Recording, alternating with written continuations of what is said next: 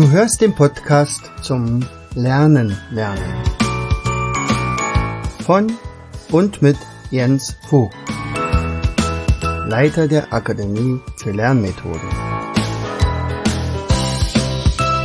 Bring dein Hirn zum Leuchten.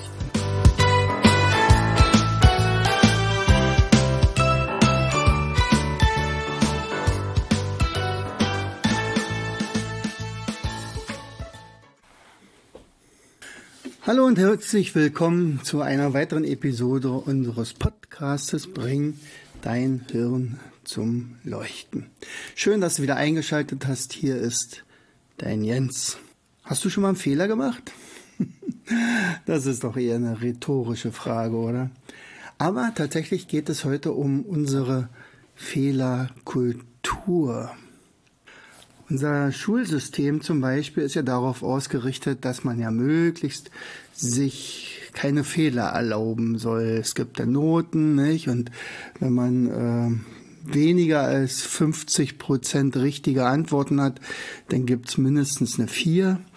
Meistens geht's dann in Richtung 5 und 6 runter und dann ist es ganz schrecklich und man fühlt sich nicht besonders gut. Äh, wozu ist das alles gut? Wozu äh, Zensuren, ne? Ja, schon. Also so ganz ohne Zensuren, naja, da gibt's ja auch die und die Auffassung, nicht? Die Montessori-Schulen zum Beispiel, die haben gar keine Noten, auch die Waldorf-Schulen nicht. Äh, was ich auch tatsächlich gut finde, das funktioniert aber nur, wenn man seine Schüler so motiviert, dass sie auch trotz, also obwohl sie keine Noten kriegen, lernen.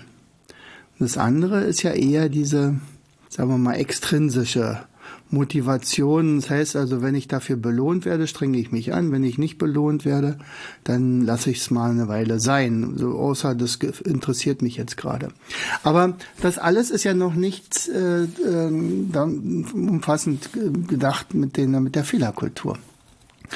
Ähm, ich habe dazu ein Cover gezeichnet und ich hatte mir vorher natürlich Gedanken drüber gemacht und die Frage ist also, äh, wie gehen wir jetzt damit um? Was ist gehirngerecht? Was ist gut? Was ist vielleicht weniger gut? Nun, darauf bin ich ja relativ schnell gestoßen, dass es also zwei Arten von Rückmeldungen gibt oder sagen wir mal Kritik. Das eine ist konstruktive Kritik und das andere ist destruktive Kritik. Also destruktiv ist es dann, wenn ich sage, pass mal auf, tut mir leid, du bist nicht gut genug, du kriegst jetzt die Note 5 oder die Note 6, ohne Hinweise, wie das hätte besser werden können. So, und dann äh, lernt man, dann paukt man, und wenn man ganz großes Pech hat, dann hat man vielleicht Dyskalkulie oder Legasthenie. Und das bedeutet, dass also bestimmte Areale im Hirn anders geschaltet sind als die der Mitschüler. Aber äh, das interessiert ja eventuell den Lehrer gar nicht. Vielleicht interessiert sie ihn auch deswegen nicht, weil er gar keine Zeit darüber, dafür hat, sich damit auseinanderzusetzen. Was natürlich nicht gut wäre. So. Also, wenn ich regelmäßig schlechte Noten kriege, dann habe ich irgendwann mal das Gefühl, ich bin nicht gut genug, ich bin schlecht. Ich, also sagen wir mal, ich, ich habe mich angestrengt. Ja, also wenn ich nichts gemacht habe und äh, äh, wirklich faul war, dann äh, gut, okay, dann nehme ich das vielleicht sogar in Kauf und sage, okay, dafür habe ich mich aber auch nicht angestrengt. Ich kriege jetzt zwar meine sechs, hat mich vorher nicht so interessiert, aber gut, ich kann damit leben mit dieser schlechten Note. Anders ist das aber mit Kindern oder mit Schülern, äh, die ähm, sich angestrengt haben, die gepaukt haben, die gelernt haben, die fleißig waren und trotzdem keine gute Note kriegen. Hier, spätestens hier, ist konstruktive Kritik unglaublich wichtig. Ähm, selbst wenn ich eine, eine 6 habe, ja, als Schüler, und der Lehrer mir aber sagt, du, pass mal auf, das und das und das, der Ansatz, der ist richtig gut. Ähm, und jetzt gucken wir mal, wo genau dein Fehler begann und dann gibt es Folgefehler und am Ende äh, kommt das Ergebnis nicht raus. Aber guck mal, die ersten drei, die scheinst du wirklich verstanden zu haben, die ersten drei Schritte. Und jetzt kommt es nur noch darauf an, dieses Rädchen zu drehen und zu sehen, wenn ich das auch noch ändere, dann komme ich auf die richtige Lösung. Denke ich mal jetzt zum Beispiel in Mathe. Ne? So, es ist aber wichtig, in, egal in welcher Phase man ist, möglichst immer auf konstruktive Kritik stoßen. So, und äh, wenn ich jetzt sage Fehlerkultur, dann ist also unsere Art, damit umzugehen, sagen wir mal die der Deutschen, äh, dass wir uns sehr, sehr darauf konzentrieren, auf die Fehler und nicht auf die Erfolge. Äh, ich bin darauf gestoßen, äh, weil mir ein Freund einen Post geschickt hatte von Albert Einstein. Albert Einstein hatte an die Tafel geschrieben, einmal neun ist neun, zweimal neun ist achtzehn, dreimal neun ist 27 und so weiter. Und neun mal neun ist 81, zehn mal neun ist 91. Und dann wartete er. Und die Mitschüler lachten oder die Schüler lachten. Er war wohl der Lehrer dort oder Referent. Und da sagte er, an der Reaktion von euch sehe ich, dass ihr euch darüber amüsiert, dass ich einen Fehler gemacht habe. Dass ich vorher aber neunmal richtig analysiert habe und richtige Lösungen hatte, das interessierte euch nicht. Ihr habt euch nur auf den Fehler von mir konzentriert. Und das bedeutet ja auch, aktive Leute, die natürlich Fehler machen, und wenn man aber immer nur auf deren Fehler achtet, sind ja immer wieder im Fokus, während einer, der überhaupt nichts macht, natürlich keine Fehler macht. Achten wir also in Zukunft mehr auf Erfolge als auf Fehler. Also, dass ihr mich richtig versteht ich bin nicht dafür, dass jeder sagt äh, oder dass man generell der Meinung ist, also eigentlich ist es egal. Also ein, zwei, drei Fehler kann man immer mal machen. Ich würde es ungerne haben, wenn der Chirurg äh, mal einen kleinen Fehler an der Operation macht, äh, gut, okay, da ist, es kann mal passieren, dass da eine Schere drinne bleibt oder so, ne?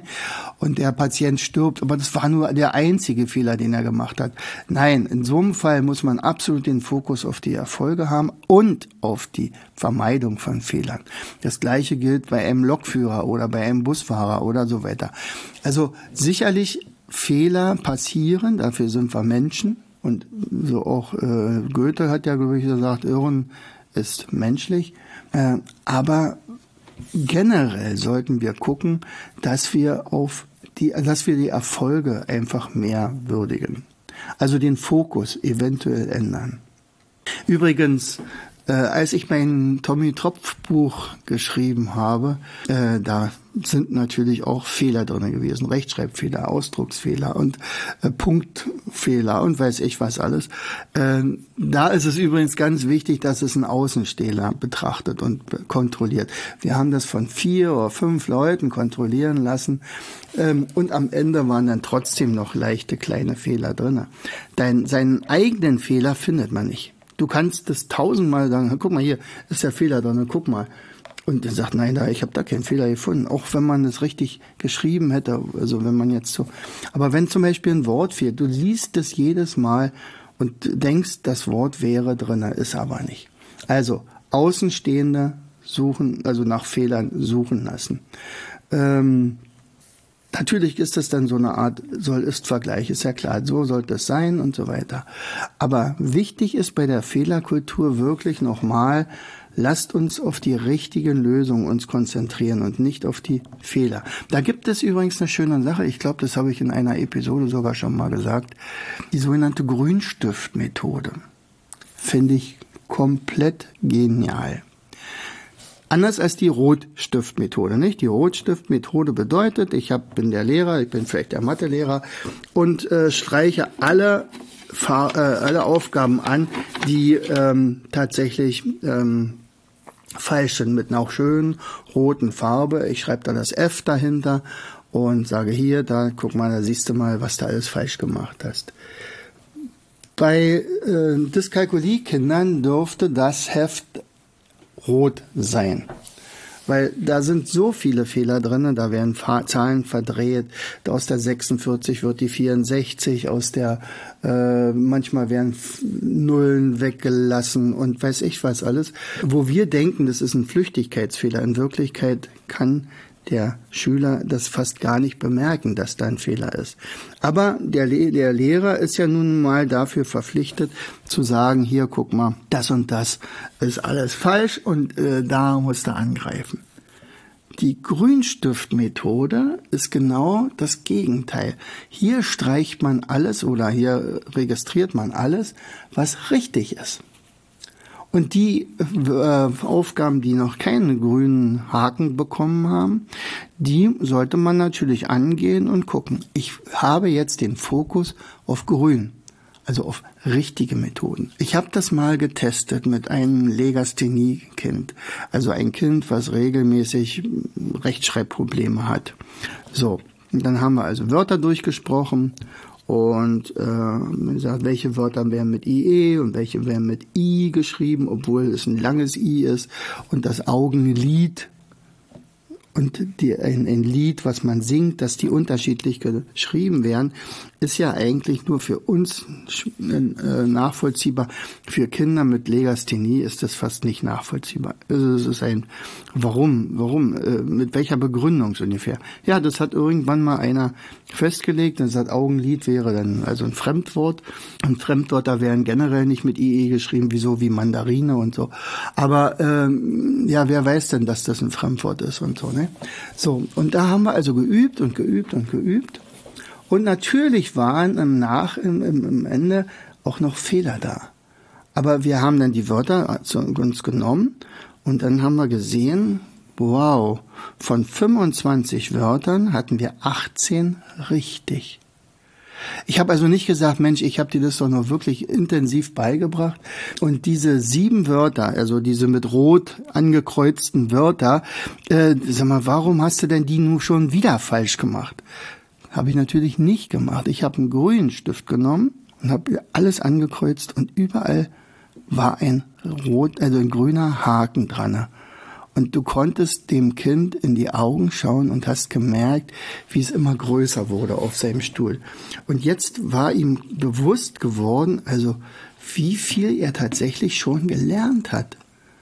Das war toll. Also Grünstiftmethode, liebe Lehrer, wenn ihr das jetzt hören solltet, eine tolle Sache. Ich weiß, wir müssen Zensuren geben und die Zensuren spielen eine wichtige Rolle, um nachher eine Zeugnisnote zu kriegen. Die Noten, Zeugnisnoten brauchen wir wiederum, um ähm, uns bewerben zu können und so weiter. Das ist alles, ja, so ist es im Moment. Aber lasst uns mehr auf diese Sachen konzentrieren, die gut gelungen sind. Und ihr werdet merken, ihr kriegt viel schneller Motivation rein, Lernfreude und so weiter. Ähm, den Lerneffekt durch Fehler, der ist ja auch gut. Also kein Gehirn möchte Fehler machen. Aber jedes Gehirn hat irgendwo Lücken. Also irgendwo erinnert man sich an eine bestimmte Sache nicht und so weiter. Ähm, und wenn ich jetzt zum Beispiel, wir haben ja unsere Gedächtnismethode Almut und äh, das ist immer ganz witzig. Ich muss da immer so lachen. Wir werden, äh, wir machen zu Anfang manchmal einen Test und ich schreibe da so 25 Wörter auf. Und äh, diese Wörter müssen in der richtigen Reihenfolge gelernt werden, ja, eingeprägt werden. So, und ähm, von diesen 25 Wörtern schafft man durchschnittlich sieben in der richtigen Position. Also wenn ich sage 17 ist Schöpfkelle, dann muss er 17 die Schöpfkelle sagen und nicht bei 14 oder es reicht auch nicht, wenn er sagen nur Kelle, es muss halt die Schöpfkelle sein, dann ist es richtig, ja. Und so schafft man ungefähr sieben, manche schaffen zehn, manche aber bloß fünf.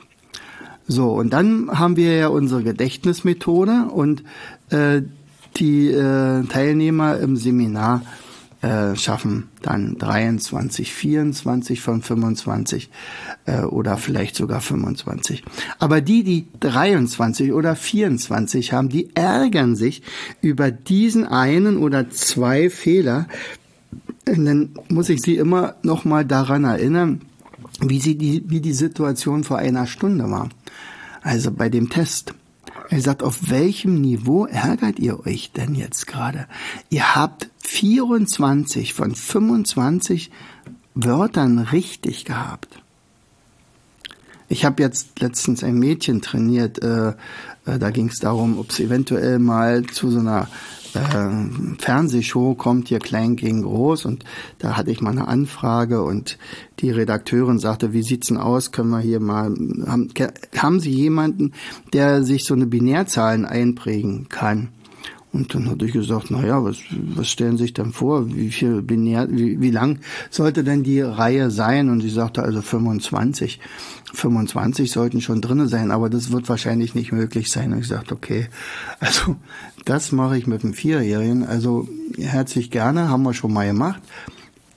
Und ich habe jetzt gerade mit einem Mädchen dazu trainiert, die hat 200 richtig gehabt. Ein Mädchen, das ist also parallel, die ist auch sehr gut, äh, mit der, also sie haben sich das beide in, ich glaube, zehn Minuten eingeprägt. So, und die zweite hatte tatsächlich äh, bis zur 178. Stelle auch alles richtig und danach wusste sie nicht mehr weiter, weil sie beim Einprägen, da war die Zeit vorbei und sie hatte also den Rest nicht mehr.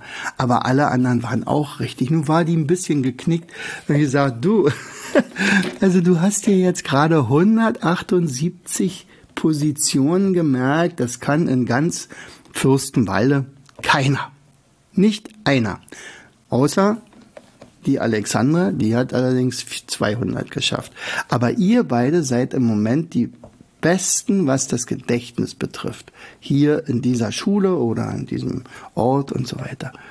Und dann war das also wieder okay. Also, aber auch hier schlug ja wieder, sagt, oh, ich darf keine Fehler machen und, und, und ich, ich definiere mich über meine Fehler. Falsch. Wir sollten uns über unsere Erfolge definieren. Übrigens gibt's ja eine richtige Lernmethode mit Try and Error. Da steht, da steckt ja sogar der Fehler drinne. Also ich versuche so lange, bis es funktioniert.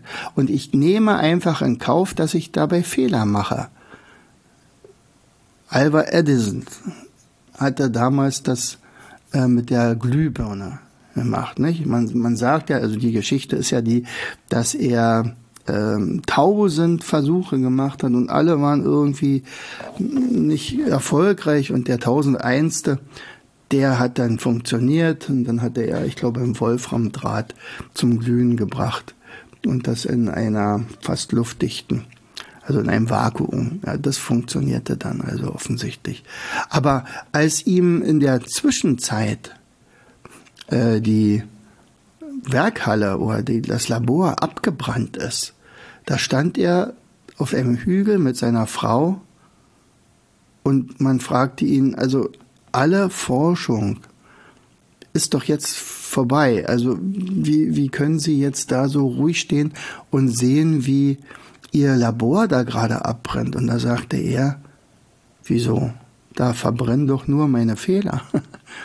Und irgendwann schaffte er danach dann, danach dann diese Entwicklung der Glühbirne. Also Try and Error. Immer mal wieder. Sicherlich ist es etwas kompliziert, wenn man sagt, okay, wir versuchen mal hier irgendwas rauszukriegen. Aber andererseits, ähm, ich finde zum Beispiel die Einrichtung von äh, Lernwerkstätten so toll. Also ich habe zum Beispiel für meine Schule, die haben jetzt gerade so eine Lernwerkstatt eingerichtet, äh, aus meiner Werkstatt jede Menge Stäbe und, und Sägematerial abgegeben und die haben sich riesig darüber gefreut und gesagt, was macht er jetzt damit eigentlich? Ach, das werden die Schüler von sich aus irgendwie schon gucken. Also die kriegen sozusagen Material zur Verfügung gestellt und irgendeine Aufgabe und dann sollen sie mit dem Material diese Aufgabe irgendwie angehen. Und keiner gibt eine Lösung vor und keiner gibt vor vor allen Dingen einen Lösungsweg vor. Was meint ihr, ob die dabei was lernen? Sie lernen so viel. Sie lernen etwas über sich, sie lernen etwas, was nicht funktioniert, sie lernen, wie man Experimente vielleicht auch dokumentiert und nicht jedes Experiment wird ein Erfolg sein. und sie können sich ausprobieren. Und das ist ja laut Vera F. Birkenbiel auch ein, ein Neuromechanismus, nämlich Lernen ohne Angst. Also ohne äh, zu befürchten, dass ein Fehler eventuell Konsequenzen nach sich zieht. Und das ist so, so wichtig. Also wir müssen unseren Kindern auch immer mal wieder solche äh, Fehler zugestehen. Also lernen ohne Angst, ohne die Konsequenzen, wenn man mal einen Fehler gemacht hat. Denn Fakt ist eins, also das muss natürlich auch sein, man macht den Fehler. Wenn der jetzt allerdings nicht bemerkt wird oder der, derjenige, der den Fehler gemacht hat, der wird nicht darauf aufmerksam gemacht. Dann ist er natürlich dazu verdammt, diesen Fehler immer und immer und immer wieder zu machen. Ja? Also ist es ganz gut, wenn es einen Trainer, einen Coach, einen Pädagogen, einen Lehrer gibt, der sagt, du, ich möchte dich mal darauf aufmerksam machen, guck mal, du machst hier immer wieder die gleiche Geschichte, das ist ein Fehler, versuch mal beim nächsten Mal das nicht zu machen. Ich weiß, das ist manchmal nicht leicht und manchmal ist es sogar richtig schwer und manchmal ist es auch schwer, einen Fehler einzusehen. Ich bin da auch nicht so viel anders als andere. Also wenn ich zum Beispiel ein ein, eine Geschichte geschrieben habe für meinen Tommy Tropf. Und ich dachte, okay, ich glaube, die ist ganz gut. Und dann liest meine Frau sie sich durch und sagt, nee, kannst du zerreißen. Das ist, die Geschichte ist nicht schön. Dann, dann sage ich nicht gleich, juhu. dann habe ich es nicht gesagt. Dann, dann musste ich erstmal sagen, okay, ich gehe jetzt erstmal laufen. Oder ich muss mir erstmal, ich gehe ein paar Spiele bauen. Und irgendwann habe ich natürlich klar, habe ich dann wieder einen klaren Kopf und sagen, nee, sie hat ja recht. Und dann habe ich die Geschichte nochmal neu geschrieben und dann wird, dann kam dann die Rückmeldung, äh, also so hat sie sich die vorgestellt, so ist es toll. Und dann ist es natürlich umso schöner. Ich habe also aus dem Fehler gelernt. Aber es ist nicht leicht. Das habe ich nicht damit gesagt, ja. Aber ich hatte die Rückmeldung von ihr. Und ohne diese Rückmeldung hätte ich diese Geschichte genauso gelassen sicherlich und sie wäre vielleicht nicht so erfolgreich geworden. Also nochmal, Fehler machen ist okay. Man braucht eine Rückmeldung und dann muss natürlich eine Korrektur erfolgen. Und deswegen sind zum Beispiel Berichtigungen in Arbeiten auch sehr wichtig. Ja? Aber nicht einfach nur äh, sich helfen lassen und sagen, okay, was muss ich da hinschreiben? 17, okay, dann schreibe ich halt 17 hin. Dann würde der Fehler natürlich beim nächsten Mal wieder gemacht werden. Nein, ich muss verstehen, warum 17 rauskommen muss. Und wenn es so ist, dann habe ich vielleicht die Chance beim nächsten Mal, diesen Fehler nicht nochmal zu machen. Man sagt ja auch häufig, natürlich kann man Fehler machen, aber jeden Fehler bitte nur einmal. Also man soll ja daraus lernen. Also, fassen wir mal kurz zusammen. Try und Error ist eine coole Lernmethode. Wir brauchen Fehler. Aus Fehlern sind unter anderem auch sehr, sehr viele Erfindungen gemacht worden. Also es, äh, jetzt sage ich schon, ich wollte zusammenfassen, aber da fällt mir gerade noch ein. Also einer der, der erfolgreichsten Fehler, die gemacht worden sind, war, ähm, und zwar als ein ein Mann einen Klebstoff entwickeln wollte, um, ich glaube, Noten irgendwie zusammenzukleben. Und dann fielen die immer wieder runter. Also er wollte eigentlich so ein äh, für Notenständer irgendwie die Noten so zusammenkleben, aber äh, irgendwie hat der nicht gehalten. Bis dann ein anderer gesagt hat, also das ist doch toll, also offensichtlich ist es, haftet das nur ein bisschen, aber es haftet für eine gewisse Zeit. Und so entstand zum Beispiel der Post-it. Also dieses Papier mit unseren, äh, mit unseren Zettelchen, die wir für unser Einkauf brauchen oder was auch immer. Das war eine Erfindung. Ich habe äh, ähm, mich darüber geärgert, dass ich äh, mir selber nicht so wahnsinnig viel Dinge merken konnte. Vor 15 Jahren entwickelte ich deswegen aus dieser Fehlerkultur heraus diese Almut-Methode. Ähm, die, ich hatte, war begeistert vom Mindmapping, aber Mindmapping funktionierte nicht für die Schule. Also hatte, war da auch ein, Systemfehler drin. Und der Fehler in dem Fall war, dass man also zum Beispiel nur ein Wort pro Ast oder pro Zweig aufschreiben durfte, laut Tony Buzan. So. Und was habe ich gemacht? Ich habe die Regeln geändert. Ich habe also aus dieser Art von Unzulänglichkeit gelernt und habe das also verändert. Also aus Fehlern lernen ist eine sehr, sehr mächtige Lernmethode. Und nochmal, ich hatte vorhin schon angedeutet mit der Zusammenfassung, achtet mehr auf die Erfolge. Stellt eher die Erfolge in den Fokus als die Fehler. Also Fehler machen, Verantwortung dafür übernehmen, anschließend handeln und dann den Erfolg feiern. In diesem Sinne, herzlichst, euer Jens. Du hörtest den Podcast Das Lernen lernen. Bring dein Hirn zum Laufen. Von und mit Jens Vogt, Leiter der Akademie für Lernmethoden. Gerne lade ich dich ein, uns auf unserer Seite zu besuchen. Klicke einfach auf www afl-jv.de. Hier findest du weitere wertvolle Hinweise, die dein Lernen leichter machen. In unserem Shop www.mindmaps-shop.de wirst du viele praxiserprobte Produkte rund ums Lernen finden. Bis zum nächsten Mal. Dein Jens.